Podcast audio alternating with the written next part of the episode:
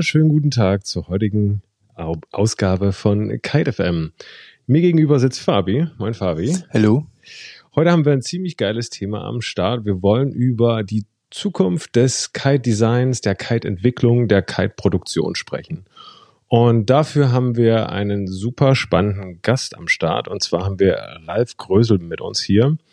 Ralf ist ziemlich phänomenal, wenn man sich seinen Lebenslauf und das anguckt, was er so getan hat. Ich will mal nur zwei, drei Schlagworte nennen, um euch da irgendwie eine kleine Einordnung zu geben. Ralf äh, hat, äh, ist Mitgründer von, von Flysurfer. Ich glaube, da muss man nicht viel zu sagen. Ralf äh, arbeitet als selbstständiger Kite-Entwickler für Duoton, hat das natürlich vorher auch für North gemacht. Ralf ist selbst Unternehmer von Firmen, die sich im, im Segel- und im Paragliding-Bereich rumtummeln.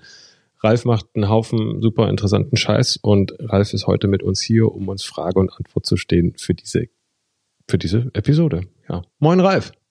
Guten Tag. ja. Moin, moin. Ich muss auch sagen, ich bin ähm, super, also schon ein bisschen aufgeregt vor dieser Folge, allein auch vor dieser Komplexität ähm, dieses Themas. Und ähm, ich würde gerne gleich mal mit der ersten Frage einsteigen, über die Ralf wahrscheinlich ein bisschen schmunzeln wird, aber ich sag mal, wir wollen in die Zukunft blicken. Ich blicke gerne mal kurz ein bisschen zurück und zwar äh, sind die Entwicklungen der Kites oder die Shapes für uns Kunden, sehen die relativ ähnlich aus seit fünf Jahren? Ich würde mal sagen, das ist vollkommen ja, richtig. Ja, wird die, wird die Zukunft der Shapes mehr in den Designs liegen oder wird die nachher auf der Produktionslinie Linie entschieden, das was Material angeht oder halt Produktionsverfahren? Mm, also letztendlich würde ich sagen, es ist immer die Kombination aus den beiden Variablen. Und ähm, wie du schon richtig gesagt hast, es stimmt. Also ist ähm, das Kiten ist ja schon eine etwas ältere Sportart, wie ich immer sage, in Europa eigentlich so richtig existent seit 2000, also seit 22 Jahren. Und natürlich gab es in den letzten 22 Jahren unterschiedliche Entwicklungen. Also einmal von den C-Kites dann hin zu den Hybrid-Kites, dann die Fünfliner-Kites, was eigentlich nichts anderes ist wie quasi ein Hybrid nur mit einer Leine in der, äh, in der Mitte. Und man hat sich jetzt auf gewisse Shapes eingeschossen. Da ähm, gibt es eigentlich die Differenzierung primär zwischen den Drei-Strat-Kites und den Fünf-Strat-Kites. Also Kites, die im Grunde genommen eher, sage ich mal, für den für den allgemeinen, die allgemeine Verwendung ist, wie zum Beispiel jetzt so ein Allround-Schirm. Also bei, bei Duoton ist es jetzt der klassisch der Evo.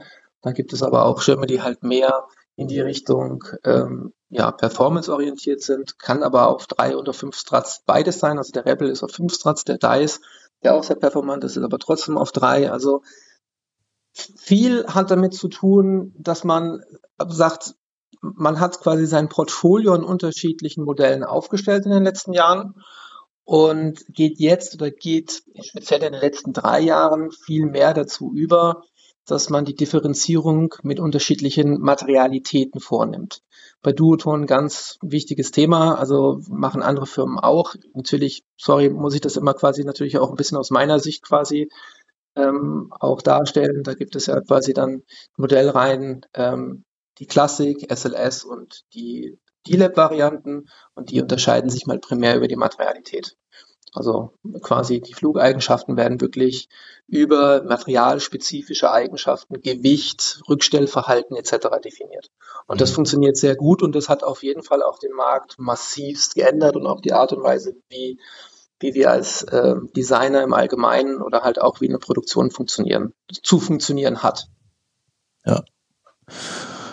Doch, also ich, das bestätigt ja so ein bisschen die, die, die Frage oder die Aussage, dass letztendlich du jetzt sagst, die, die große Entwicklung, wenn wir uns vielleicht in fünf Jahren nochmal widersprechen würden, wird eher über das Material, dann werden wir, werden wir quasi nur über Material reden oder wird man dann mal einen Kite am Himmel sehen, wo ich denke, der sieht komisch aus. das kenne ich so nicht. Also, es wäre blöd, wenn der komisch aussieht, aber nein, ich denke schon, weil guck mal, wenn du überlegst, was in anderen Industrien passiert ist, also am beste Beispiel ist, was halt in, in dem ganzen Bike-Bereich abgegangen ist. Weißt du, so ein Bike-Rahmen, der war früher war der aus Stahl, dann war er irgendwann aus Aluminium, jetzt ist er aus Composite. Und es ist immer noch ein Fahrrad am Ende des Tages. Ne? Das Ding hat irgendwie zwei Räder und eine Pedale in der Mitte und man hält sich irgendwo fest, großartig. Aber man kann halt einfach so ein High-End-Carbonrad überhaupt nicht mit einem Stahlrad, mit einem Holland-Stahlrad vergleichen. Das ist einfach was komplett anderes, obwohl es trotzdem ein Fahrrad ist.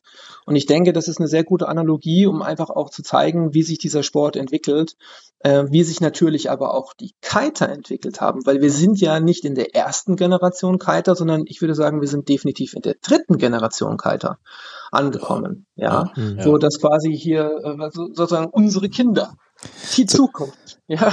Zu welcher Generation zählst du dich? Also ich, also oh Gott, ja, das ist eine sehr, sehr gute und durchaus berechtigte Frage. Ich weiß gar nicht, ob ich die beantworten möchte. Also ich sag mal so, ich bin, ich bin ja auch nicht die erste Generation Kiter. Das würde ja nicht stimmen. Ne? Also mhm. Flysurfer äh, haben wir gegründet 2000 und ähm, das Ganze basierte ja eigentlich auch aus, aus meinem Gleitschirm-Background, den ich ja schon seitdem ich 14, also eigentlich seitdem ich 13 bin, betreibe. Und ähm, das, das Kiten selber wurde nicht in Europa erfunden, sondern in Amerika, in Maui. Und ich würde sagen, das ist die erste Generation. Also bin ich die zweite. So gesehen hätten wir vielleicht sogar jetzt schon die vierte Generation. Also ja, ja. Ich, ich würde schon sagen, dass ich also in Europa sicherlich einer mit der allerersten war. Doch, würde ich schon sagen. Aber ich meine, meine Kinder fangen das Kiten an. Ja, mhm. So. Und das finde ich eigentlich ein hochgradig spannendes Thema und ist auch auf jeden Fall sehr befriedigend, weil es ist schon cool, ja, wenn, wenn die Kiddies irgendwie Bock äh, oder Spaß auf das haben, was man dort entwickelt und was man mit aufgebaut hat. Also das ist schon jetzt, sage ich mal, nicht so schlecht. Wie viele Kinder, du, warte mal kurz, wie viele Kinder hast du? Oder? Zwei.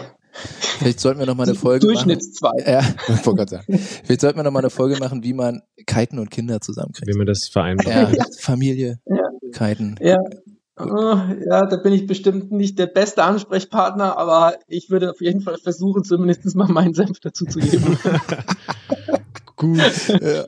Äh. gut, gut, gut. Aber ich hatte noch äh, eine andere blöde Rückfrage zu dem, was du gerade sagtest, wie sich so ähm, die, die aktuelle Entwicklung halt ganz stark an diesen Materialentwicklungen. Bedeutet ja aber auch die neuesten Entwicklungen im Kiten oder die, die, die, die besseren Flugeigenschaften, die sich über das Material entwickeln, die sind dann hauptsächlich für die Leute verfügbar, die halt ein bisschen mehr verdienen. Ne? Ich meine, wenn du jetzt bei diesem Beispiel von Duotone mit Classic, SLS, D-Lab, also was dann da so für Zahlen stehen äh, im, im Online-Shop, das ist schon ziemlich, ziemlich abartig zum Teil. Ja, das ist, also ich, ich würde sagen, mit dem Wort abartig äh, hast du eigentlich den Nagel auf den Kopf getroffen, ja. Das, das ist richtig. Das ist, sind absolut abartige Preise. Das, das vollkommen, es ist vollkommen richtig, das stimmt. Ähm, das Problem ist nur, ähm, es geht halt aktuell nicht anders. Und ich denke mal, dass es ganz, ganz wichtig ist, dass man grundsätzlich alles im Leben, ja, hat ja immer zwei äußere Boundaries. Du hast die linke und die rechte Seite. So, du, hast immer zwei Extreme. Mhm. Total links, total rechts. Und dann fängst du quasi an, in der Mitte zu interpolieren. Das ist immer mein Lieblingsbeispiel. Weil wenn du das mathematisch betrachtest, ist es links, rechts, dann die Mitte. Und was wir dort gemacht haben mit D-Lab und du, das heißt, D-Lab heißt ja Duotone Laboratory, bedeutet am Ende des Tages, dass wir versuchen, das maximal beste Produkt herzustellen, dem Kunden zur Verfügung zu stellen, unabhängig davon, was es kostet. Und ja, es ist unfassbar teuer, weil die Materialitäten unfassbar teuer sind. Dieses Allure-Material kostet Faktor 10. Das ist einfach zehnmal teurer. Und wenn du das normal hochrechnen würdest, so wie andere Kites berechnet werden, dann wäre es sogar noch teurer. Ja, das ist ja das, das, das Extreme dabei. Aber, aber, und das ist ein ganz, ganz großes Aber, durch diese neuen Materialitäten und durch die Möglichkeiten, die sich dadurch ergeben, also durch die Art und Weise, dass du feststellst, oh, du kannst ja irgendwie bei drei Knoten Foilen gehen, was du definitiv kannst mit so einem, mit so einem D-Lab, ja, also auf dem, auf dem Hydrofoil. Oder mit acht Knoten irgendwie auf dem Twin-Tip rumdüsen das, das weckt auch andere Begehrlichkeiten, also auch aus der Sicht des Designers, nämlich meine Kerninteresse oder Primärinteresse ist immer, dass ich dieses Extrem auch dem breiten, der breiten Masse zur Verfügung stellen kann. Also ich, ich definiere mich selber so damit, dass ich sage, ich möchte besonders kommerzielle Produkte schaffen. Weil das ist kommerziell bedeutet, das ist kein Schimpfwort, sondern kommerziell für mich ist es ist ganz schwierig. Wenn etwas kommerziell ist, dann, dann ist es ein Produkt, wo die Leute das Nehmen, Auspacken, an den Strand gehen und damit Spaß haben. Das ist Kommerzialität. Und dadurch, dass du definieren kannst, oh, guck mal, wenn wir das Material so und so viel Prozent leichter machen, bekommen wir die und die Eigenschaften. Mhm. Dann hast du eine Vision. Und dieser Vision kannst du dann anfangen zu folgen. Und eben aus diesem Extrem heraus entwickelt sich dann Schritt für Schritt ein besseres Produkt. Und ich muss auch klar sagen, auch ein Evo Classic, ja, der quasi ganz links ist, wenn das D-Lab ganz rechts ist. Der Evo Classic hat aus der Entwicklung von, dem, ähm, vom, von den D-Lab Kites sehr stark positiv partizipieren können. Also ich war in der Lage, einen besseren Evo Classic zu bauen, weil ich quasi meine, meine Boundaries, meine, meine, meine Grenzen besser ausloten konnte.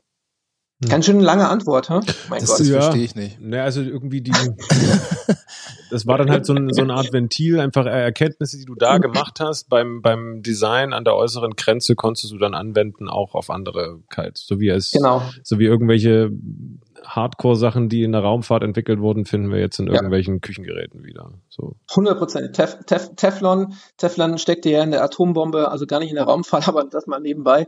Aber genauso ist es, ja. Ähm, es ist, es ist tatsächlich so, dass die Kommunikation, ihr, ihr, müsst euch das, es ist leider ein bisschen komplizierter, ja. Ihr müsst euch das Zeit. ja so vorstellen. Bitte? Wir haben Zeit. Wir haben Zeit. Hervorragend. Das ist sehr, sehr gut. das äh, geht hervorragend mit meinen langen Antworten einher. Ähm, es ist im Grunde genommen so, wenn jetzt ähm, Alua verfügbar ist. Das ist ja ein Hersteller. Also Alua Composites hat aus tatsächlich ja aus dem Raumfahrtbereich, also aus dem Luft, Entschuldigung, aus, eher aus dem Luftfahrtbereich dieses Material in den Kite-Sektor hineingebracht. Das wird bei Airbus verwendet, um irgendwie Teile in der Kabine abzuisolieren, was auch immer. Mhm. Ja. Und die haben sich gedacht, Mensch, das ist total klasse. Können wir doch mal gucken, ob wir daraus einen Kite bauen können.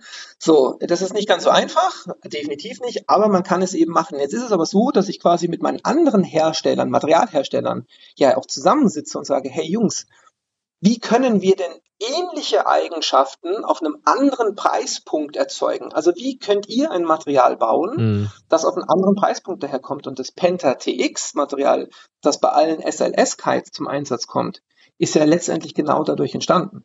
Und SLS ist deutlich günstiger als D-Lab. Auch nicht ganz billig, auch richtig, ja, also wenn es eben diese Untergliederung in drei gibt. Mhm. Aber das ist das beste Beispiel dafür, dass du sagst, okay, Allure ist einfach top of the range, das Pentatex ist der beste kommerzielle Produkt oder das, das ist der Kompromiss der beste und das ist ja auch der meistverkaufte Kite bei Dodo. Ne? Also die SLS-Range ist die, ist, ist der Hot Shit. Der Hot Shit. Der neue, der neue Scheiß. Ja, okay. Nee, das finde ich nachvollziehbar. Und die unterscheiden sich im Gewicht oder auch in der, in der Steifigkeit? Jetzt sagen wir mal Alua und Penta X. Die unterscheiden sich im Gewicht und in den spezifischen Materialeigenschaften. Also die Art und Weise, wie die Energie im Kite, die ja über die Leinen abgegriffen wird, wie die im Grunde genommen wie so eine Art Rebound erzeugen. Also das, okay, andersrum. Stell dir vor, du hast eine Feder und du spannst eine Feder. Und die Energie, die du quasi beim Spannen oder bei dem Zusammendrücken der Feder quasi speicherst, das, das ist eine Art von Energie, die quasi das Material wieder abgeben kann. Und je nachdem, wie die Materialeigenschaften ausgelegt sind, kann dieses Material sehr viel Energie wieder abgeben. Und dadurch bekommst du sehr unterschiedliche Flugeigenschaften. Und ein SLS-Material ist sehr steif, hat aber die Möglichkeit eben, wenn man es verdreht, unheimlich schnell wieder zurückzustellen. Und beim Alua ist das ähnlich. Das heißt also, diese Materialien haben quasi sowas wie so ein Rebound. Und den kann man sich zunutze machen, wenn man weiß, wie man mhm. sich das zunutze macht. Und die Haupt, äh, die, die Haupt, äh, die Haupt andere oder verbesserte Flugeigenschaft ist dann das, was du gerade schon angesprochen hast, die, die extreme Range äh, im, im Low-End-Bereich, was den Wind angeht? Oder ist es dann Beweglichkeit äh, oder weniger Stall? Oder was sind dann so die Sachen, die man da rausholen kann? Es sind mehrere äh, Parameter. Ähm, so ein Kite definiert sich ja über so einen Grundsatz von unterschiedlichen Eigenschaften, also Andrehverhalten, Durchdrehverhalten, ähm, Grundpower, den er generieren kann, Höhelaufeigenschaften, Sprungeigenschaften, Hangtime, etc. pp. Mhm. Also das ist ja ein, immer ein riesengroßes, ähm, ein großer Satz an unterschiedlichen Charakteristika. Und ähm, bei der SLS-Variante ist es so, dass die Kites alle sehr, sehr sportlich sind. Das ist auch nicht für jedermann das Richtige, auf gar keinen Fall, weil es ist, ich sage immer, das ist quasi, äh, der Klassik ist ein GTI, die SLS, äh, also ist ein Golf, Entschuldigung, ein Klassik-Kite ist der Golf, ein normaler Standard-Golf. Die SLS-Variante ist dann quasi ein Golf GTI, aber immer mit der Sporttaste gedrückt.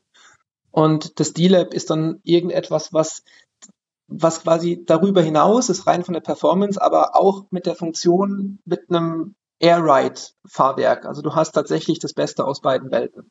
Also das D-Lab, wenn du einen D-Lab fährst, Ähm, wir haben ja momentan ja den Juice D-Lab äh, als Leichtwindwaffe im Programm, was auch auf jeden Fall der Benchmark ist in der, in der Industrie. Und es wird jetzt in der Zukunft auch noch ich will den Evo als D-Lab geben. Ähm, und die sind ja viel, viel kleiner, die Größen. Also von sieben bis dann halt irgendwann mal 17 Quadratmeter wird es dieses Produkt geben. Und man kann eben auch feststellen, dass auch in den kleinen Größen, wo das Gewicht nicht so elementar wichtig ist, trotzdem die Flugeigenschaften in Summe besser sind. Also tatsächlich sind die Materialeigenschaften schon dafür verantwortlich für das gesamtheitliche Flugbild. Hm, okay, also können wir jetzt nicht irgendwie auf eine bestimmte Fahreigenschaft runter oder Flugeigenschaft runterbrechen, letztendlich mhm. über die gesamte Palette. Genau, es wäre zu einfach und das würde auch dieser, dieser Thematik auf keinen Fall gerecht werden. Deswegen ist es halt einfach auch so, ihr seht ja auch meine Antworten sind schon relativ ausführlich und komplex. Das Thema ist komplex, wenn man das in, im Detail zerlegen möchte. Für den Endkonsumenten ist es einfach nur wichtig, dass er ähm, meiner Meinung nach einfach er muss es ausprobieren. Also völlig wurscht jetzt, ob jetzt, jetzt irgendwie ein Duoton-Kite oder überhaupt ein Kite, ja. Ein Kite ist nicht mehr ein Kite, genauso wie ein, wie ein Fahrrad nicht mehr ein Fahrrad ist. Ich meine, geh du mal in den Fahrradladen und sag, ich hätte gern ein Fahrrad. Da gucken die dich an und sagen, ja, ich rufe da mal jemanden, der hilft dir, der ist dann mit einem Krankenwagen in fünf Minuten da. Ja. Das ist einfach, ist nicht möglich. Du musst schon definieren, was du möchtest. Weil einfach halt sich tatsächlich dieses Gesamtportfolio des Marktes, des Gesamtmarktes sehr, sehr, sehr stark verändert hat. Und ähm, wie immer im Leben brauchst du im Fahrradladen jemand, der sagt, na Mensch, erzähl mir doch mal, was du damit machen möchtest. Ja, und das ist beim Kiten genau das Gleiche. Du brauchst immer jemanden, der dich berät. Irgendwie, ob das ein Kumpel ist, ob das der Kite Club ist, ob das sonst irgendjemand ist, ob das ein cooler Kite-Lehrer ist oder was auch immer. Aber am Ende des Tages würde ich persönlich immer sagen, äh, du bist verloren, wenn du niemanden hast, an den du dich wenden kannst, wenn es um, um Fahreigenschaften geht. Und wenn du die Möglichkeit, hat, aus, Möglichkeit hast, etwas auszuprobieren, dann immer ausprobieren. Mhm. Das stimmt. Würdest du jetzt mal so eine kleine so eine kleine Frage, so um das ein bisschen anwenden zu können. Würdest du dann aus deiner Sicht eher einen gebrauchten D-Lab-Kite von ein oder zwei Jahren kaufen oder einen neuen designten die, der Golf, sozusagen. Ich weiß gerade nicht. also, also vielleicht so, so, so einen kleinen Bogen in die Nach. Ich meine, das ist ja auch schon ein Teil von Nachhaltigkeit, wenn das Material ja. so beschrieben wird, dass es halt einfach mal, keine Ahnung, zehnmal so lange hält. Und wie wir vorhin ja, schon also, besprochen haben, die Designs sich jetzt auch nicht mehr so riesig ändern. Ähm, macht es dann mehr Sinn, sich eventuell dann auf dem Gebrauchtmarkt ein D-Lab zu holen oder weil der Preis wird dann wahrscheinlich ähnlich sein? Also das Problem ist an dem Gebrauchtmarkt D-Lab, dass es ganz fürchterlich wenige D-Labs gebraucht gibt. Aber wenn du die Chance hast, einen gebrauchten D-Lab zu einem guten Preis zu, zu, zu, zu kaufen, mach das. Würde ich hundertprozentig sagen, ja. Doch. Weil es ist halt, es ist immer, auch bei Automotive ist es ja so, ja. Also ich meine, wenn du dir irgendwie, musst du immer das Neueste haben, wo irgendwie nachher das Navi dann doch nicht funktioniert, wenn du dir einen Volkswagen kaufst, oder nimmst dir lieber ein Auto, das drei Jahre alt ist von Hyundai, was halt irgendwie total gut funktioniert. Also es muss halt jeder selber für sich entscheiden, aber ähm, letztendlich ist es definitiv so, ähm, dass wenn du mal ähm, im, in Mallorca, ja jetzt einfach mal ja, in Mallorca irgendwie im Urlaub warst mit der gesamten Familie, und stehst irgendwie in der Bucht von Palma und es hat zwölf Knoten und ähm, dein Kumpel hat einen, keine Ahnung, sage ich jetzt mal, Juice Dealer 15 Quadratmeter und ist jeden Tag am Fahren und du nicht, weil du nicht das richtige Equipment hast, vielleicht kaufst du ihm das ab, weil dann kannst du nämlich auch jeden Tag fahren. Und das ist schon auch ein Unterschied. Da wären also, wir wieder bei dem Peil Vereinbarkeit von Familie und Kiten. Ne? Ja, aber guck mal, das ist, und das ist ein, ey, das ist ein Riesenthema. Es ist ein Riesenthema. Ähm, ich meine, das auch, ich habe jetzt hier fünf Meter von mir weg liegen die Produkte, die es in zwei Jahren geben wird. Ja, weil wir ja immer von unseren Produktzyklen her tatsächlich im Grunde genommen mittlerweile fast zwei Jahre der Zeit Mach mal ein Foto. Ich glaube glaub, glaub, glaub, glaub ich nicht. Ja, ich meine, darüber können wir verhandeln. Ah, habe ich das jetzt gesagt? Wir reden Ups, nachher. Das müssen wir rausschneiden. Hundertprozentig. Nein, aber guck mal, ich mache jetzt einfach mal, ich mache mal ein Beispiel, ja, dass das vielleicht irgendwie so, dass das ganze Thema ähm, auf den Punkt bringt. Ähm, der Juice D-Lab, wie gesagt, ist der Leichtwindkeit, für die Leute, die das nicht wissen. Ähm, das Ding ist eben aus Lur, aus Allur-Material, ist super leicht, ähm, super teuer und ähm, das ist, geht jetzt in das, glaube ich, dritte Jahr oder zweite Jahr, ich weiß es gerade gar nicht mehr richtig. Und für nächstes Jahr gibt es einen 17er, also kein 15 Quadratmeter, sondern 17 Quadrat. Und der 17 Quadratmeter Kite ist in jeder Hinsicht, also vom Handling her, von der Art und Weise besser als der 15er. Und zwar wirklich signifikant, so dass man sagen kann, es ist einfach nochmal eine Evolutionsstufe mehr, weil auch ich natürlich die Zeit genutzt habe, um eben an dieser einen Größe 17 Quadratmeter einfach über auch ein Jahr zu entwickeln und dort alle Materialeigenschaften ausgereizt habe. Und wenn ich jetzt eben hingehe und weiß, dass der Kite zum Beispiel, sagen wir mal, der wiegt jetzt 3,4 Kilo, der 17 Quadratmeter, was super leicht ist. Jetzt habe ich aber hier fünf Meter von mir wegliegen halt einen Kite, der wiegt halt drei Kilo. Der wiegt 368 Gramm weniger als der leichteste Kite, der momentan am Markt ist. Mit, einem, mit einer neuen Materialität. Das sind quasi nochmal 12, 13 Prozent. Und das Ding fliegt so abartig, das könnt ihr euch gar nicht vorstellen. Und damit, wenn ich diesen Kite habe und ich habe den immer mit dabei mittlerweile, gehe ich an jedem Tag, egal wo, kiten. Ist vollkommen egal. Ich bin immer derjenige, der als erstes auf dem Wasser ist. Hundertprozentig. Und das ist für mich kommerziell. Weil das nämlich eben bedeutet, dass die Kunden dort draußen, die mir alle sagen, ja, ich bin Gelegenheitskiter und hey, ich habe, wenn ich zwei Wochen im Jahr verteilt mit der Familie aufs Wasser komme, dann kite ich viel. Und dann fragen sie mich, was soll ich dann kaufen? Ich sage, wenn du die finanziellen Möglichkeiten hast und wirklich kiten willst bei den widrigsten Bedingungen, dann führt eben halt auch kein Weg an so einem Produkt vorbei. Weil es garantiert dir Wasserzeit. Ja. Und es ist, es ist halt tatsächlich so, aber das ist ein Riesending und das wäre ohne Materialität in keinster Weise vorstellbar gewesen. Also wir haben Materialien, die sind so dünn, da guckst du ziemlich, ziemlich gut durch. sind aber also für, für, für die Wings ja. ohne Fenster. Hm? Einfach dünn machen. Ja. du die Fenster. scheiß Fenster nehmen, ey. Aber, ähm, aber, warte mal kurz. Ja. Ich, will noch, ich will mit dem Material, weil das ist so ein bisschen immer, du kommst ja auch von wegen Flysurfer und Gleitschirmfliegen. Äh, da, das war mhm. ja immer so die, das Steckenpferd von den Matten. Ne, diese, diese, das leicht. Leichtwindig, ja. Wäre denn dieses Material, dieses Allura-Material auch was für Matten? Also um die noch effektiv, weiß ich nicht, dann fahren die bei Nullknoten, keine Ahnung, ich weiß es nicht. Ist das? Nein, also grundsätzlich das Alua ist wirklich ein Material ähm, für aufblasbare Strukturen, für die aufgeblasenen Strukturen, also Leading Edge mhm. und Strat. Ansonsten ist es aber im Grunde genommen, wäre das vielleicht noch als Verstärkungsmaterial irgendwie gangbar, aber eigentlich auch nicht wirklich, weil es ist viel zu teuer. Und ähm, die Materialitäten von, von Softkites sind wirklich anders. Also Softkites fliegen ja auch komplett anders und es ist auch tatsächlich nicht so, dass ein Softkite früher los, also dass du damit früher losfahren kannst als mit dem Juice T-Lab. Mhm. Also das, das ist eine, das ist, das ist Geschichte. Nicht, Nein, das ist einfach entspricht ja. nicht der Wahrheit. Das muss man ganz klar sagen und speziell eben so, guck mal, wenn ich in der Lage bin, und das ist natürlich auch wieder extrem, ja, aber wenn ich in der Lage bin, tatsächlich bei drei Knoten mit einem, mit eben mit Prototypen, mit 17 Quadratmeter Prototypen ähm, zu fahren, zu foilen und bin halt bin halt angenagelt, ja, bei drei Knoten, weil du so viel Apparent Wind generierst. Du weißt aber auch nicht mehr, wo der Wind herkommt, weil dein eigener Wind, den du generierst, ist ja viel, viel höher als der eigentliche echte Wind, ja. Das heißt also, du fährst ja auch Winkel, wo du dann nachher dann, also das Problem ist, bei solchen Bedingungen ist, dass du nicht mehr zurückkommst ja, weil du im Grunde genommen gegen den Wind fährst, aber du kannst nicht mehr mit dem Wind mhm. fahren. Also es ist unglaublich kompliziert, quasi dann Winkel zu wählen, die dich wieder zurückbringen. Ziemlich, ziemlich äh, großes Luxusproblem, aber wenn du dann fünf Knoten hast, geht's wieder. Aber es ist halt wirklich, es ist ein extrem. Ja, ja, ja, ich freue mich einfach für ich dich. auch. Das ja, weil, weißt du, du musst dir vorstellen, du kriegst, du kriegst ein Feedback, ja, du sagst dann so ein Aaron Heffler ruft dich an und sagst so, ähm, also bin jetzt den Prototypen gefahren da so und ähm, also ähm, ich bin da rausgefahren irgendwie ähm, auf dem Meer eine Stunde und bin halt nicht mehr zurückgekommen, weil keine Chance gehabt irgendwie und war halt die ganze Zeit angeknallt.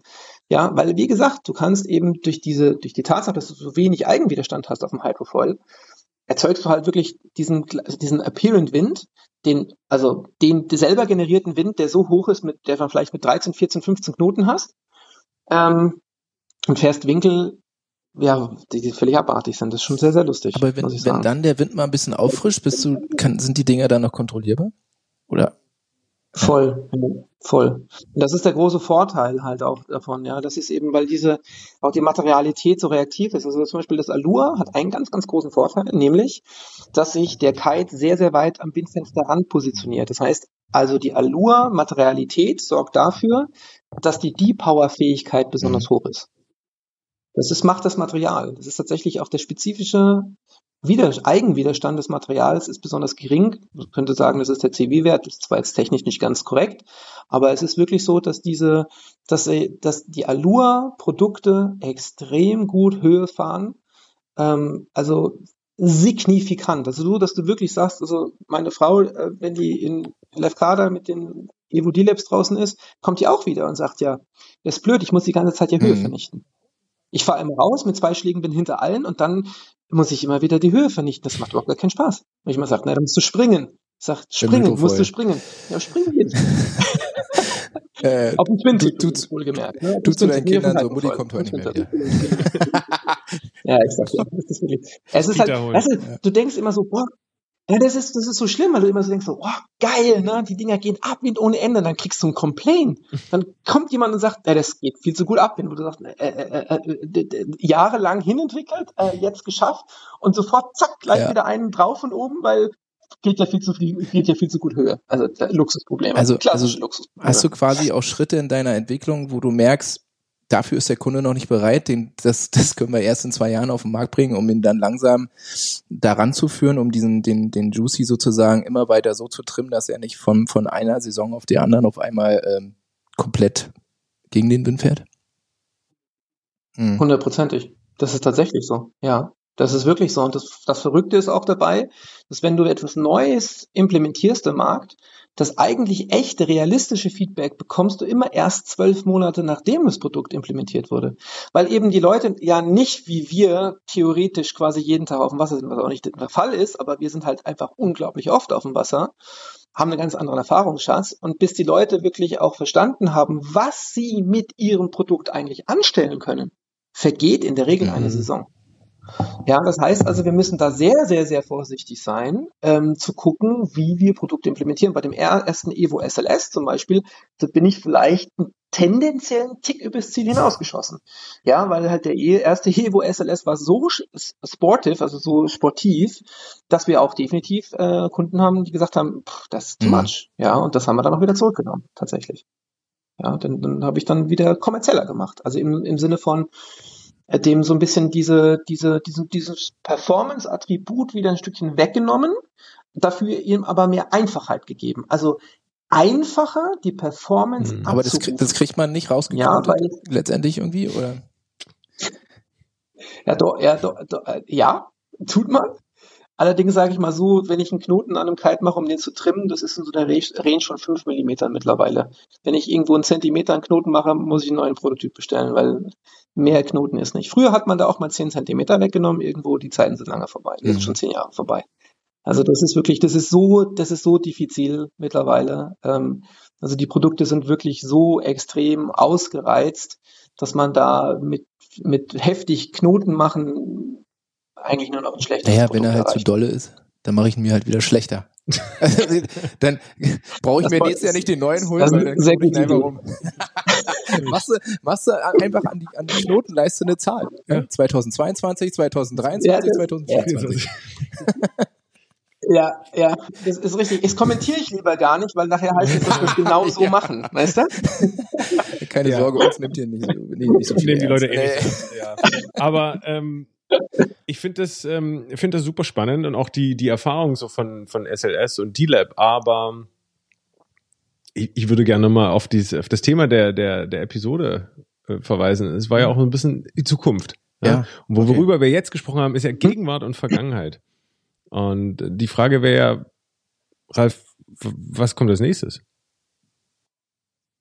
Boah, ja, ganz viel. Ganz viel kommt da, tatsächlich. Also in unterschiedlicher Hinsicht. Also auf der einen Seite ist eben durch diese Materialität ist so ein bisschen die, die, die, die Büchse der Pandora geöffnet worden.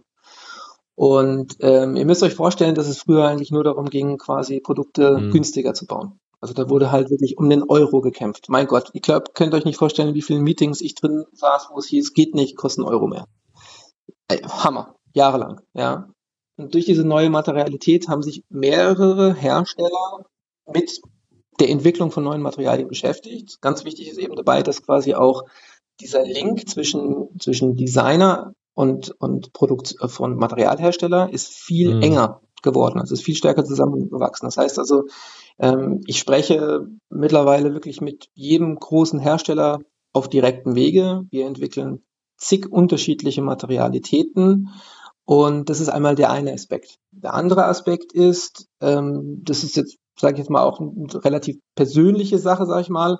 Ich bin ja schon seit ein paar Jahren eben in dieser Industrie tätig und habe als Freiberufler für ähm, unterschiedliche Firmen Produktionen überall in der ganzen Welt mit aufgebaut. In China, in der Ukraine, in Sri Lanka.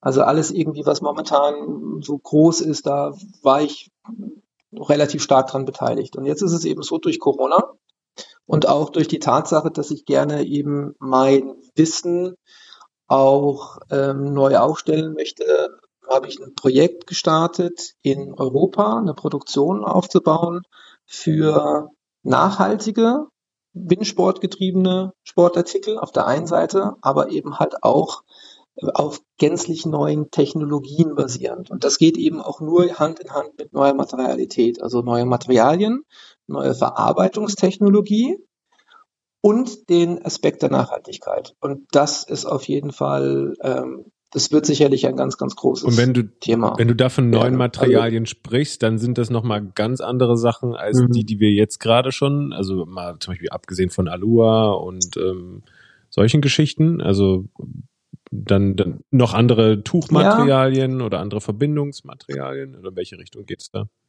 Hm, ja, also das ist mal so ein bisschen am Ende des Tages, wie gesagt, ich glaube, für den Endkonsumenten sehen Dinge sehr, sehr ähnlich aus. Bei Malur ist es klar, das ist Gold, ja, deswegen ist es anders. So, für mich ist natürlich aus der technischen Sicht betrachtet, ähm, es gibt nicht so wahnsinnig viele unterschiedliche Ansätze. Es gibt einmal die gewebten Materialien, also das Dacron, und es gibt die Laminate, das Allur. Und davon gibt's halt eine quasi unendliche Anzahl mhm. von Möglichkeiten. Und wenn du jetzt quasi nicht mehr vernähen möchtest mit einer Nadel und mit einem Nähgarn, sondern du das Ganze verschweißen möchtest, dann brauchst du einfach andere Materialität. Und das ist genau das, was wir hier in, in, äh, in Nordmazedonien in, in der Produktion äh, umsetzen aktuell, dass wir eben quasi eine neue Fertigung aufbauen, basierend auf, den, auf neuen Materialien in Kombination mit neuen Fertigungstechnologien. Also wir verschweißen, statt dass wir vernähen. Und daraus entwickeln sich komplett neue Möglichkeiten, komplett neue Aber das, das also Verschweißen, das Produkt das ist immer noch nur durch Wärme mhm. oder wird da gibt's da noch irgendein Bindungsmittel, Kleber oder so was? Äh, genau. Ja, es gibt auch noch so Dinger. Ich denke gerade an Auto und Schweißen. Und denke, hm. Wird halt heiß gemacht und dann, und dann ja. klebt das. Ja, es heißt halt, es heißt halt Welding auf Englisch, ne? Verschweißen. Ja, also im Grunde genommen, ja, pass auf, im Grunde genommen ist es tatsächlich, ist, es ist immer, es ist immer eine Art von, von Hitze und Druck notwendig, ja, die du, um etwas zu aktivieren und es ist auch ein Kleber mit involviert. Also das sind diese drei Komponenten, richtig, genau. Und ähm, daraus kannst du halt andere ähm, mhm. andere Übergänge, Übergänge schaffen. Ne? Also wenn du zum Beispiel jetzt Segmente aneinander setzt, dann sind diese Segmente unheimlich fest miteinander verbunden und dann haben, hat dieses Material auf einmal eine ganz andere Torsionssteifigkeit Aber über dieses denn, Segment hinaus. Also das, das ich stelle mir das ziemlich hart vor, ja? also diese, diese Verbindung. Und die Bewegung im Kite, und ich denke immer, wenn so eine Verbindung zu hart ist und da äh, die Dynamik irgendwie zu doll reingeht, dass da eventuell irgendwo dann so eine Brüche entstehen können. Aber das wird ja definitiv jetzt nicht so sein, weil. aber wie, wie, wie macht man das, wenn man das so super verbindet, dass das nicht so hart wird und trotzdem dynamisch bleibt? Ja, genau. also, äh, du, Verrat mal dein Business Frage. Wie macht man das? Ähm, äh, also, nein, nein, also ich, ich, ich sag mal so, ich bin erstaunt. Das ist nämlich eine sehr, sehr, sehr gute Fabian Frage, bekannt. tatsächlich. Ich beantworte es mal so. Ja. Ich beantworte es mal so. Ähm, ich habe 2009 ein Gebrauchsmuster über 45 Seiten geschrieben, das sich nur und ausschließlich mit dem Verschweißen und Verkleben von von Materialien beschäftigt, im Bereich Kite, Segel, Gleitschirm etc. pp. Und ich habe halt mal 13 Jahre gebraucht, um herauszufinden, wie man es macht. Und okay. das beantwortet die Frage. Genau, es ist einfach unfassbar kompliziert. Ist richtig. Aber es ist, geht nicht nur darum, dass man irgendwie technisch sagt, boah, man hat es geschafft, sondern es sind halt einfach mhm. Folgeerscheinungen daraus. Ja, also du, es, es, es, die eierlegende Wollmilchsau gibt's nicht. Grundsätzlich. Es gibt auch Verbindungen, die sind genäht besser, weil sie andere Eigenschaften hervorrufen. Ja, das ist überhaupt gar keine Frage. Aber es, wenn man halt in Richtung Spitzentechnologie gehen möchte, wenn man etwas baut, was nochmal leichter ist, was nochmal struktursteifer ist, was nochmal mehr diese Sprungeigenschaften, diesen Rebound hat, ja, also noch mehr Energie in sich speichern kann, dann bist du sehr, sehr schnell eben bei solchen äh, Verbindungen, die dann eben quasi auf Stoß, so nennt man das, ja, also wenn die Materialien direkt aufeinander stoßen, die sind dann, dann verbunden miteinander, und können sich nicht mehr gegeneinander bewegen, dann heißt das eben, dass du quasi den Kräftefluss völlig anders durch diese Leading Edge durchfließen lässt, als wäre dort im Grunde genommen eine Naht, weil eine Naht also das heißt, die sind noch nicht mal übereinander gelegt ja und verklebt, sondern die sind mit ihren mit ihren, sag ich mal, schmalen Stoßseiten aneinander verschweißt, oder? Das das ist korrekt. Das ist ja echt, Junge, also ich, mit, mit, mit wem rede ich denn da gerade? Das gibt's ja Jetzt bin ich aber auch überrascht von Hannes. Junge, Junge. Haben wir beide heute einen guten Tag. Geh durch. Ich bin gar nicht vorbereitet. Ja, ja, das ist beeindruckend. Also ab diesem Moment verlieren wir gerade die Hälfte unserer Zuhörer. Ja. Nicht mehr glaubwürdig. Ja, ich glaube auch so von was in der, die Leute, reden von irgendwas. Genau, spul fünf Minuten vor, jetzt wird's ein bisschen trashig. ja. Nein, also Okay, aber das ist richtig. Ich glaube wirklich, am Ende des Tages, was man niemals ähm, außer Acht lassen soll, ich äh, mache Produkte, die nachher Spaß generieren sollen. Das ist wirklich, wir haben, ich habe das große Glück, dass ich in der Branche tätig bin, ähm, wo ich, wenn ich eine gute Arbeit geleistet habe, den Leuten auch quasi ein Vergnügen bereiten kann mit den Produkten.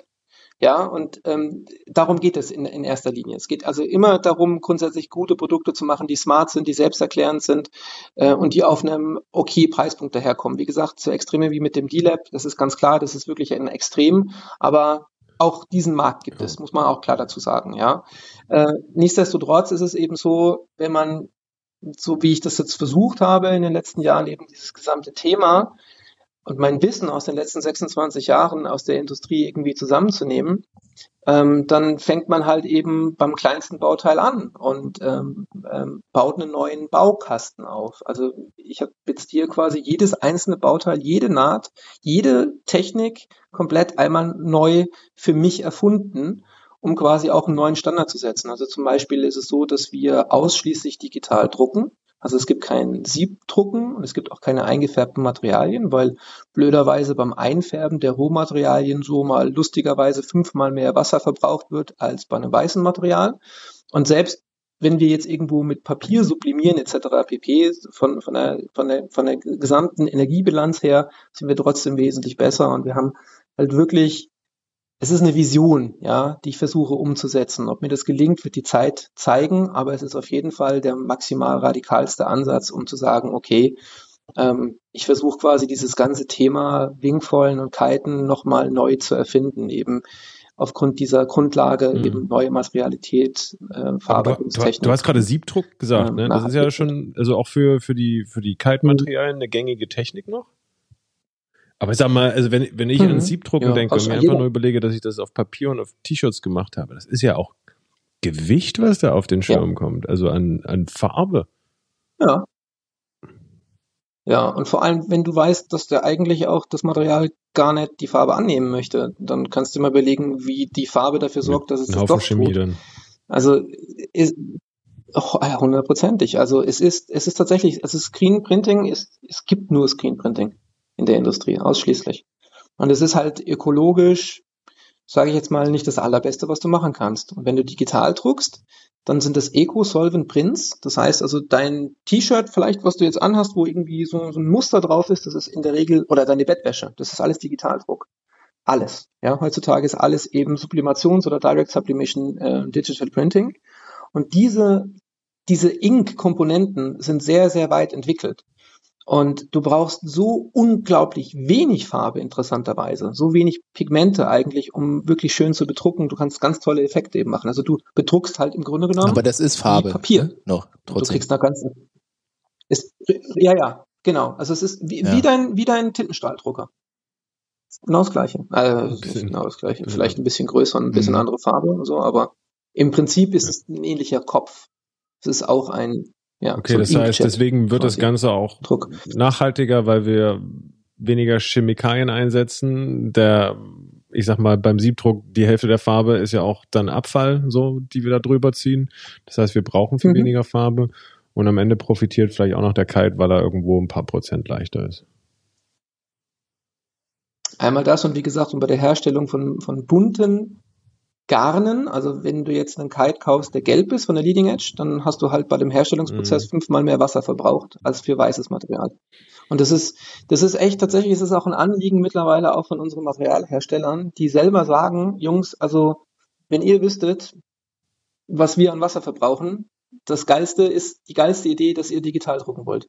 Also das sagen unsere Lieferanten, die sagen, congratulations, super geil, dass ihr das macht, weil das ist nämlich echt nicht cool.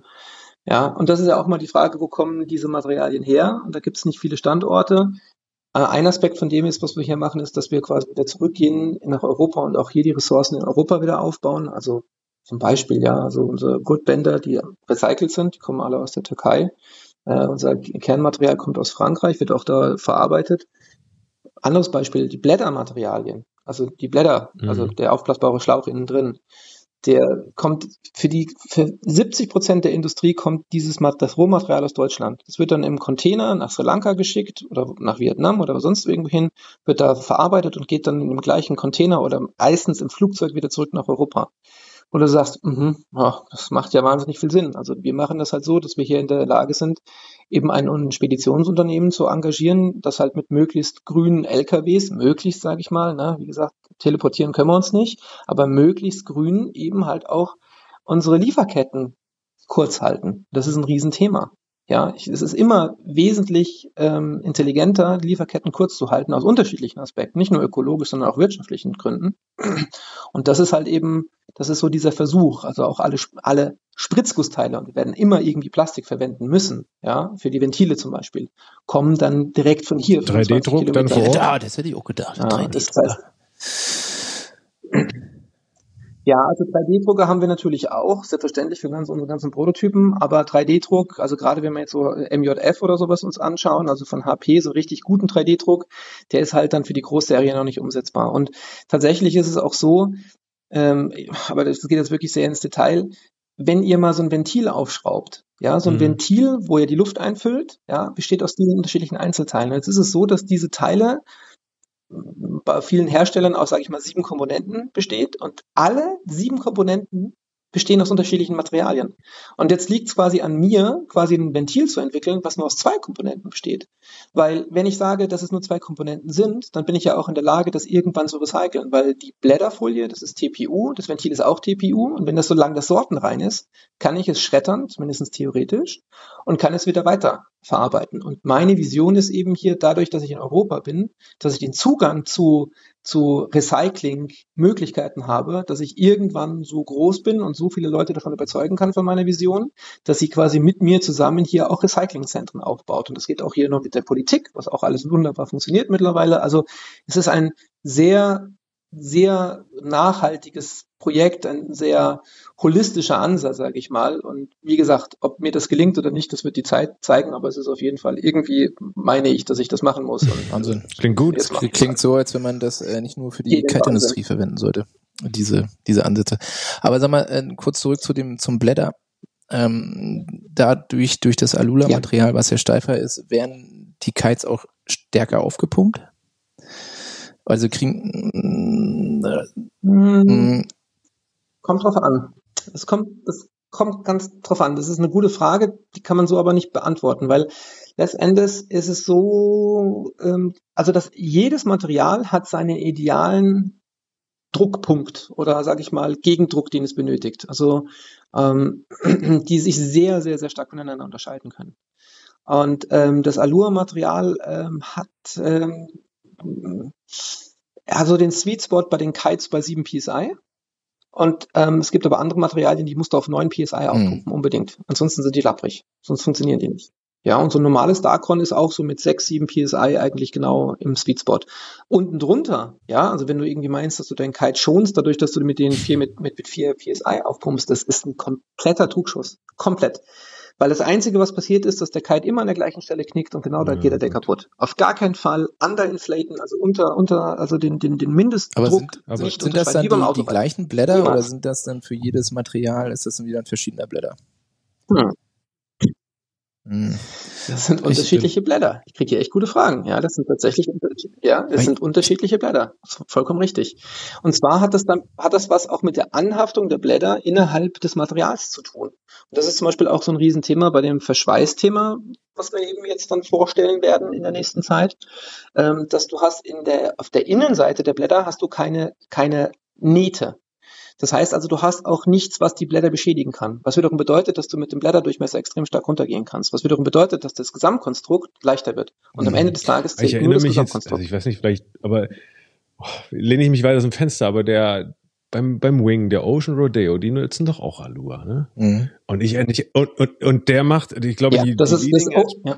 pumpen die mit 8 oder 9 auf und die Center Strut mit 12 PSI oder so. Also völlig übertrieben hart. Und das finde ich, Aber das ist doch schon bei mir. Mm. Mein Slingshot äh, Wing braucht 9 PSI ja, und, und dein, dein Wayu, was macht der? 6. 6 oder so? Ja, auch faszinierend. 3?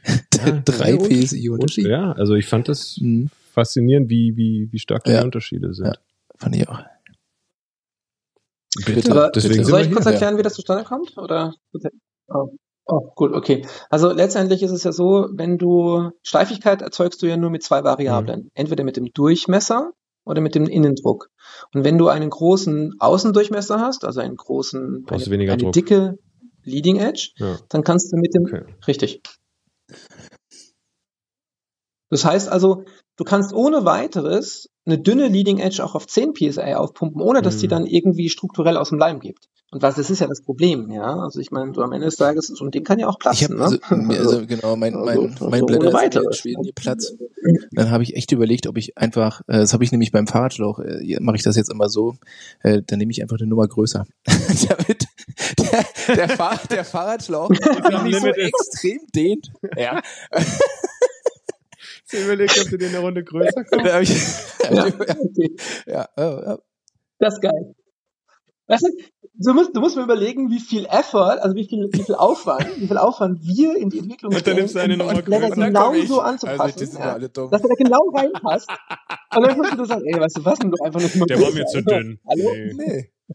Das ist ein geiler Ansatz, muss ich sagen. Also ist jetzt kein, Ja, kein Trick. Ich äh, habe es ja, ja, nicht gemacht. Es ja, kam mir dann auch ähm, komisch ja. vor. Aber äh, bei, beim Fahrradschlauch habe ich jetzt seitdem noch keinen Plan. beim Mountainbike habe ich das so gemacht. Du bist aber auch lange nicht mehr Mountainbike gefahren. Das ist richtig. Okay. Ich fahre mit Aber- dem Mountainbike oft, aber nicht, nicht Mountainbike. Also. Ich fahre Aber nur du zur hast- Arbeit. Ja, Nee, ehrlich. nee. Nee, dafür hast du jetzt so eine Beule irgendwo im Nee, Reifen, nee, weißt du, nee, wo es immer nee. so überhippelt. Aber das ist ein anderes Das Thema. ist jetzt schon ein Jahr her. Okay. Äh, du, es ist, Ja, hat sich es ist so ganz verkehrt war das nicht. Aber ich glaube, man kann halt nicht alles überall übertragen. Nee, Und beim Surfen, ich bin jetzt froh, dass ich den, den richtigen Blätter genommen das ist gut. habe. Ja. Genau. Okay, das heißt, ähm, Ist ja gut, die brauchen also nicht grundsätzlich mehr Druck. Aber auch, auch wenn wir jetzt, ich, du hast vorhin noch so in einem Nebensatz erwähnt und äh, ich fände es, vielleicht können wir das noch mit irgendwie ein, zwei Beispielen untermauern. Du hast gesagt, na, durch das Verwenden von, also von neuen Materialien, vom Verschweißen, ähm, dann sind wieder ganz andere Sachen möglich, sozusagen, was, was Flugeigenschaften oder eben Designs, Shapes oder so angeht. Hast du da schon irgendwas Konkretes im Hinterkopf? In welche Richtung das dann gehen könnte? Nein, nee. Na klar. Einfach mal so. Das habe ich jetzt nur so gesagt. Aber gut, dass du So müssen wir ja nicht mal was Ich Neues entwickeln. Ich wollte ja nicht, dass du diese ganze Fabrik da aufbaust und dann keiner was damit anfangen kann. Ja? Vielleicht auch mal.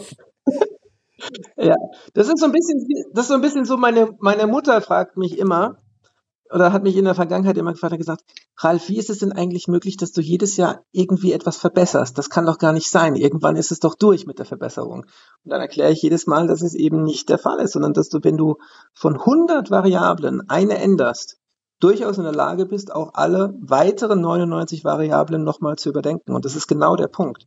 Das heißt also, ist, du hast so, du hast einfach, wir bleiben wieder beim Fahrrad. Die Eigenschaften von Stahl gegenüber von Composite oder Aluminium zu Stahl zu Composite sind wirklich grundsätzlich anders. Und ähm, wenn du mal erlebt hast, wie eben ein, sich ein zwei oder drei Kilogramm Fahrrad anfühlt, was du damit machen kannst, dann bringt dich das einfach weiter. Das ist sicherlich ein Extrem, aber dieses Extrem wird dann irgendwann ähm, serienreif. Carbon-Chassis gab es früher nur in der Formel 1. So, jetzt jeder Sportwagen, jeder Sportwagen besteht aus einem Monocoque aus Carbon, wenn es ein echter Sportwagen ist. Ja, und das sind halt einfach, du setzt halt neue Standards und mit dieser, diese eben diese Kombination, dieses Dreieck zwischen Designer, Materialzulieferer und Produktion, dieses Dreieck musst du in der Zukunft immer schließen. Weil du kannst nicht mehr sagen, oh, ich bin der Designer, ich bin super cool und mache ein geiles Design und habe aber keine Ahnung, wie ich es umsetzen kann. Eine Idee ist nichts wert, wenn man sie nicht umsetzen kann. Das heißt also, du brauchst immer ein Netzwerk an Möglichkeiten, die es dir erlaubt, eben deine Vision, deine Ideen auch umsetzen zu können. Und das ist im Grunde genommen das, was wir quasi hier versuchen, dass wir eine Art Campus generieren, also auch für Industriedesigner, für eben die gesamte Industrie, nicht nur eben für eine Marke, sondern für mehrere Marken, dass wir sagen, wir haben hier ein Kompetenzzentrum und in diesem Kompetenzzentrum, also jetzt aktuell sitze ich eben in einem 1000 Quadratmeter Labor in der, im Brainchild Laboratory und in diesem Labor sind eigentlich alle Technologien ähm, inkludiert, die meiner Meinung nach die, das, das, das Kite-Business der Zukunft ähm, stark beeinflussen werden. Und das, wie wird das, ähm, wie wird das finanziert? So eine, so ich jetzt mal. Wenn, weiß nicht, Forschung will ich es jetzt nicht nennen, aber so eine, so eine Idee, wenn du sagst, ich baue da jetzt so eine Industrie auf, so eine nachhaltige Industrie. Wer, da, da muss man ja erstmal auch ein paar Leute von ja. überzeugen, die da mitmachen. Ja, oder man ist selber Krass. blöd genug, um das ja. zu machen. Ja. Also das ist halt, es ist halt grundsätzlich so, dass ich halt für mich immer gesagt habe, ähm, irgendwas in mir zwingt mich dazu, das zu tun. Man muss es einfach irgendwie mal so auf den Punkt bringen. Das ist sicherlich der härteste Weg, den man gehen kann. Und das ist unglaublich viel, was heißt unglaublich viel Geld, aber dieses Setup hier kostet auch zwei Millionen Euro Privatinvestment. Und das muss man natürlich einfach, man muss selber daran glauben. Ja, dass sich das im Grunde genommen ähm, auch ähm, äh, ja, monetarisiert am Ende des Tages. Aber ich glaube, ich bin so lange in der Industrie und bin auch in der, in der Position, eben ein gutes Netzwerk aufgebaut zu haben und auch Partner zu haben, die auch daran glauben, sonst würde ich das auch nicht machen. Und ähm, ich versuche halt einfach, einfach mein Bestes zu geben. Also, also wirklich auch zu sagen, mir ist egal, wie steinig der Weg ist, ich probiere das einfach. Also einfach auch aus dem Prinzip heraus, dass ich sage, ich will keine CO2-Kompensation haben. Wir werben auch damit, dass mhm. wir sagen, Stop CO2 Compensation, Save for Real. Also wirklich, das ist kein Slogan, sondern wir versuchen alles, was man besser machen kann. Wir werden die Welt nicht heilen. Ich definitiv nicht. Ich werde aber versuchen, mein Bestes dafür zu geben, dass ich sie wenigstens ein Stückchen besser mache. Und vielleicht kann ich ja andere Leute dazu motivieren, meiner Vision zu folgen. Ja, und das ist natürlich schon auch etwas, was sehr, sehr motivierend ist. Und bis jetzt funktioniert es ganz gut.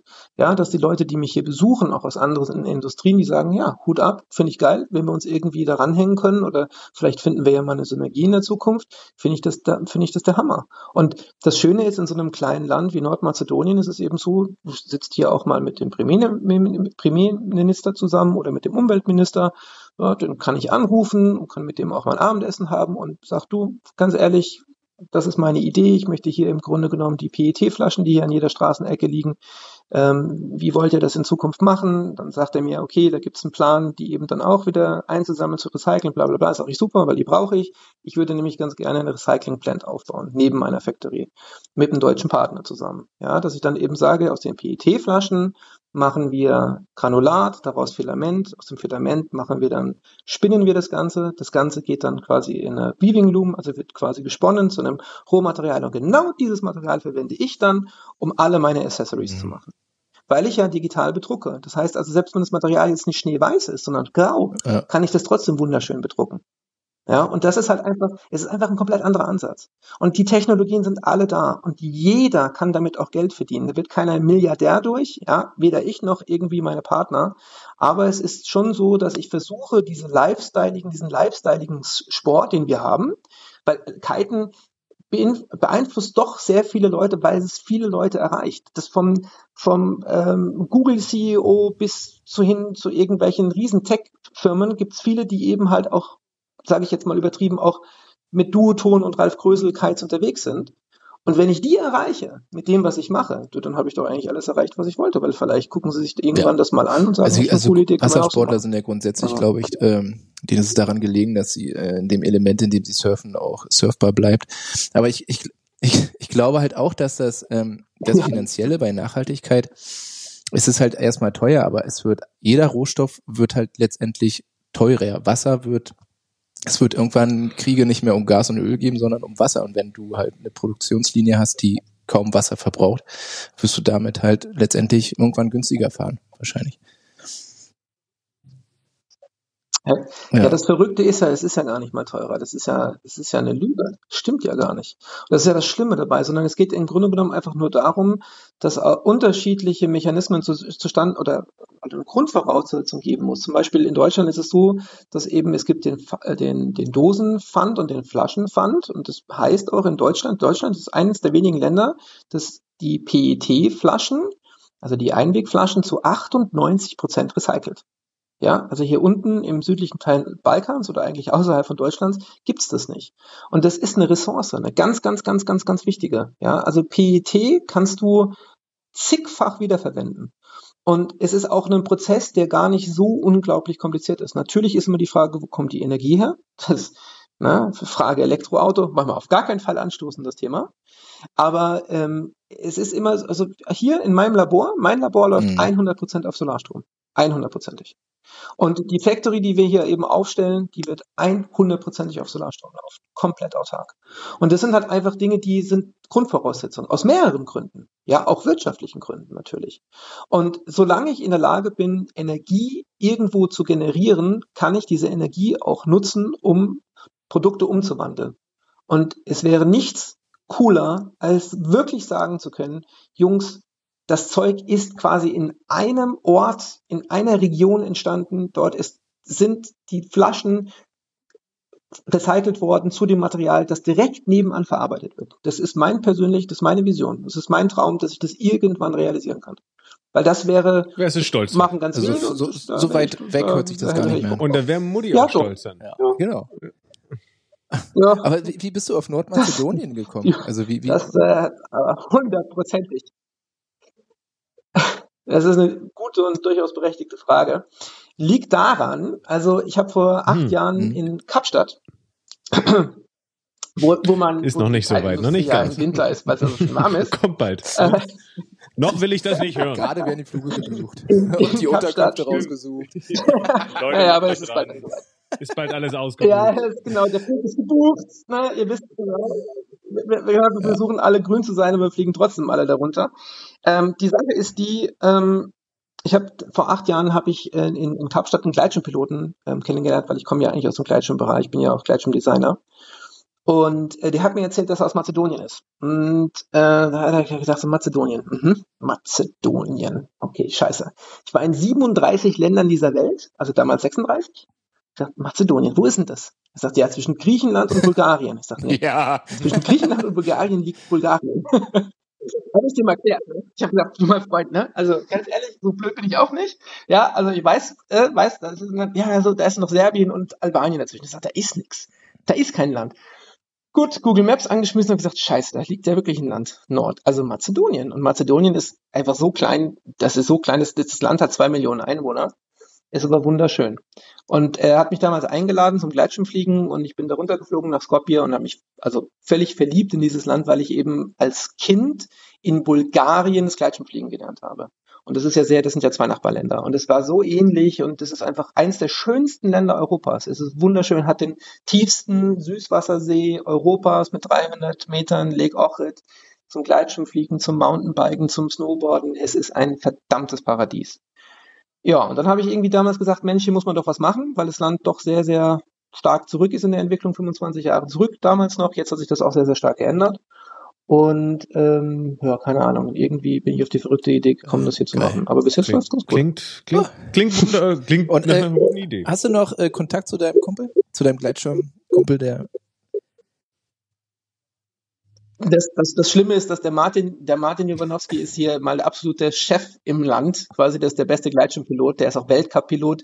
Die, äh, die sind mittlerweile tragen die hier die Weltcups aus. Also Kruschowo, äh, der Ort, an dem er mich auch gebracht hat vor, vor acht Jahren, ist wirklich ein Mecker geworden in den letzten Jahren aufgrund von, von seiner Person. Ja, also auch wir haben für unsere eigene Gleitschirmmarke, für Icaro, alle Fotoshootings hier gemacht und ich glaube, es war vielleicht auch ein kleiner, kleiner, kleiner Beitrag dazu, dass dieses Land sich in dem Bereich Gleitschirm unglaublich stark entwickelt hat. Also es ist wirklich toll zu sehen. Und die Mazedonier sind, sind ein cooles Volk, wenn man versteht, wie sie tickt, wie sie ticken. Aber es ist wirklich, mhm. die haben zwei Millionen Einwohner. Überleg mal, das ganze Land hat zwei Millionen Einwohner. Und deswegen ist es aber auch eben möglich, auch, auch tatsächlich hier Dinge zu bewegen ja, positiv.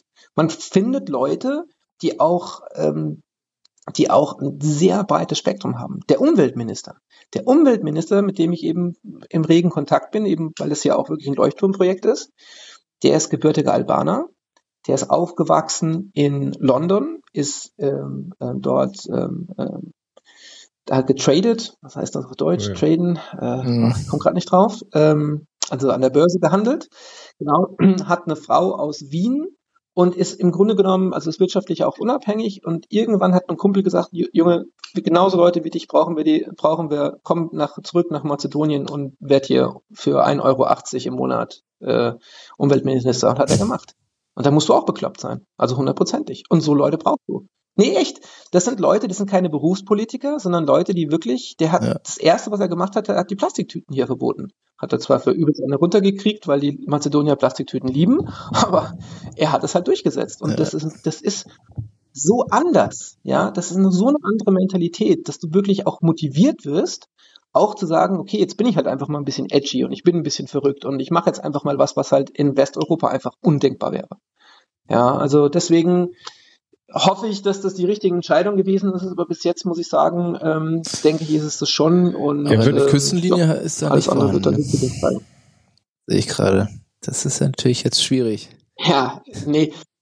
Nee. Ja. was? Google, wo ist?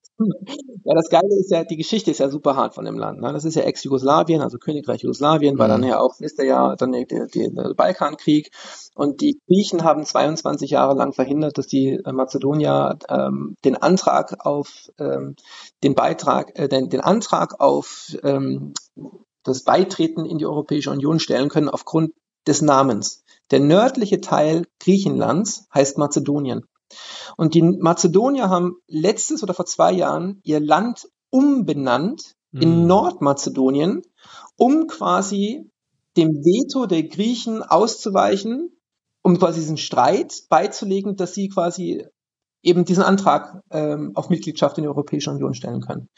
Und dann haben sie das gemacht, ihr Land umbenannt und dann kamen die Bulgaren und haben gesagt, ja, es geht aber jetzt auch nicht, weil wir haben ja die Schrift erfunden und äh, das ganze Drama fängt wieder von vorne an. Also es ist, es ist ja, das ist, das ist wirklich so, wenn du so klein bist, du wirst vergessen. Du wirst einfach vergessen. Dir geht die, die Autobahn geht nach Serbien, dann hört die auf und in Griechenland fängt sie wieder an. Das kannst du dir nicht vorstellen.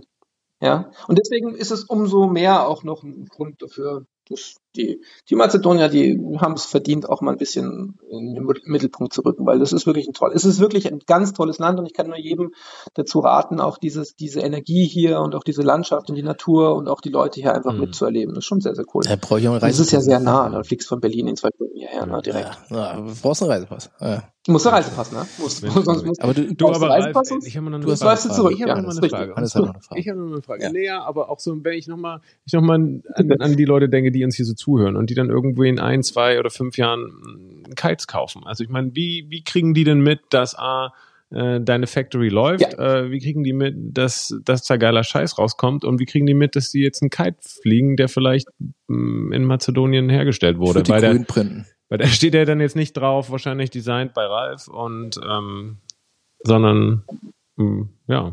Es ist so, dass, dass das nicht in der, in der, sag ich mal so, im, im da steht drauf. drauf. das neue äh, nachhaltige Kite-Zeichen. Vielleicht müssen wir auch so ein Label noch entwickeln. Ja. Nein, also Nein, also grundsätzlich, grundsätzlich ist es so, dass der große Unterschied zwischen dem, was wir machen und allen anderen Produktionen auf der Welt ist, dass wir tatsächlich uns selbst auch vermarkten. Das heißt also, Brainchild, das ist ja, Brainchild heißt ja auf Englisch sozusagen, ja, so der Ursprung eines Gedankens, ja, also, ne, um quasi auch zum, zum Überlegen oder zur Kreativität anzureden, anzuregen. Wir werden uns aber vermarkten.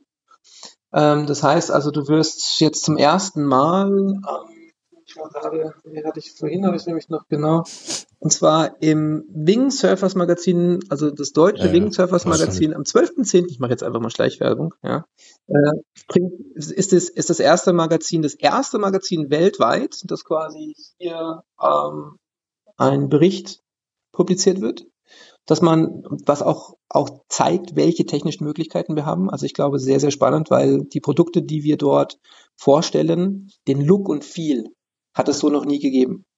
Noch nie. Ja, das heißt also, du, ihr könnt wirklich ein komplett neues Look and Feel erwarten. Also es ist schon nicht eine kleine Änderung, sondern es ist schon auch echt mit dem Hammer drüber gezogen, sage ich jetzt mal, ja, was wir versuchen hier auch so ganzheitlich umzusetzen. Und Brainchild wird immer als Label ähm, bei den Kites mit, mit ähm, ähm, attached werden, äh, angenäht werden. Und da wir, wie gesagt, eine Außendarstellung auch bringen, weil wir möchten ja, wir möchten Leute motivieren, an unserer Vision teilzuhaben. Das heißt also, wir werden definitiv immer, ich werde immer versuchen, quasi auch diese Idee weiterzubringen. Und ähm, alle, die bei uns produzieren werden, werden garantiert mhm. damit werben, dass sie bei Brainchild produziert sind. Mhm. Weil es keine andere Firma gibt, die habt ihr so viele eigene, Aspekte. Eine eigene Kite-Marke äh, auch geplant oder spielt das keine Rolle? Nein, Nein, also das ist definitiv nicht, nicht geplant, ähm, einfach aufgrund der Tatsache, dass mhm. es halt dann auch einen gewissen Interessenkonflikt geben würde. Und ich möchte halt tatsächlich eins machen, ich möchte den, den Markt als solches ähm, verändern. Also ich möchte auch nicht nur große Firmen reinholen, ich brauche große Firmen, ich brauche auf jeden Fall große Partner, die großes Volumen bringen, weil nur mit großem Volumen hast du den Turnover, um dann eben auch wirtschaftlich in der Lage zu sein, deine eigene Recycling-Plant aufzumachen, etc. pp. Einfach aufgrund des Volumens. Ja, und wir werden, in der Industrie sind wir definitiv groß genug, um sowas zu rechtfertigen. Aber ich möchte auf der anderen Seite auch kleinere Marken hier mit reinbringen, die, sage ich mal, auch vielleicht total edgy sind und sagen, nee, wir haben jetzt hier nur eine ganz kleine Nische, die wir bedienen.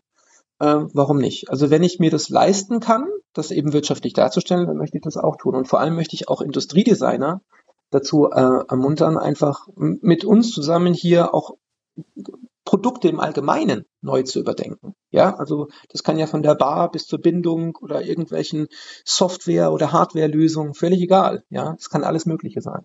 Also wir haben hier ein sehr, sehr großes Netzwerk an Möglichkeiten und das hm. möchte ich quasi ausnutzen. Aber vorhin hast du noch so diese, die enge Bindung zwischen Designer und Zulieferern und, und Herstellern beschrieben.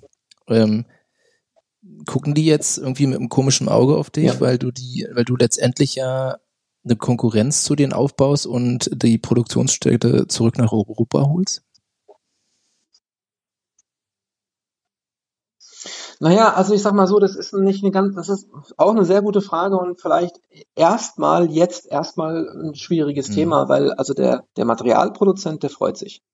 Also ein Loch im Bauch, weil der sagt, geile Idee, super, Technologie, machen wir auf jeden Fall.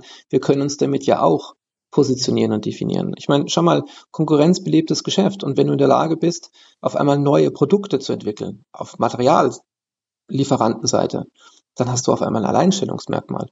Und auch viele von unseren Lieferanten haben, stellen sich sehr, sehr stark auch auf mit recycelten Materialien etc. Also wir versuchen ja uns dann ganz breit auch äh, quasi ein Portfolio quasi einzukaufen. Also die Materiallieferanten freuen sich tierisch, dass das stattfindet und das Feedback ist gigantisch. Also wie gesagt, allein die Thematik, dass wir halt nur weißes Material einkaufen, ausschließlich weißes Material einkaufen und das selber vor Ort färben, ist für die schon auch ein Riesenpunkt, wo die sagen, mega geil, super cool, weil wie gesagt, das ist halt in unserer Industrie das Dreckigste, was wir machen können, ist einfärben. So, das ist ein Bonuspunkt. Ähm, bei den ähm, her, also bei den Kite-Herstellern würde ich sagen, ist grundsätzlich so, dass das Interesse sehr, sehr groß ist, weil in Europa zu produzieren mit einem nachhaltigen Aspekt, glaube ich, ist ein USP, den man einfach nicht so an sich vor vorbeigehen lassen kann. Das heißt also, da bricht man natürlich schon diese Strukturen auf, die sich in den letzten 22, 23 Jahren etabliert haben. Aber ganz mhm. ehrlich, Das ist nicht mein Problem. Muss ich ganz ehrlich sagen. Weil ich bin, ich bin nicht hier, um irgendwie zu sagen, so, das ist in Stein gemeißelt und das war so und es wird immer so bleiben. Hm, das geht nicht. Also tut mir leid, aber das ist, da kann ich, nehme ich auch absolut keine Rücksicht drauf, sondern ich versuche tatsächlich mit unglaublich viel Engagement, mit auch mit wirtschaftlichen Mitteln selber, mit 18 Stunden Tagen ähm, etwas aufzubauen und ob sich da jemand auf den Schlitz, Flips äh, getreten fühlt, weil er irgendwie sonst wo sitzt, in Asien sitzt und sagt, äh, ist aber blöd, weil ich sitze ja in Asien und jetzt kann ich irgendwie meine Produkte nicht mehr verkaufen. Mhm. Hm, tut mir leid. Ja. Das ist nee, ja.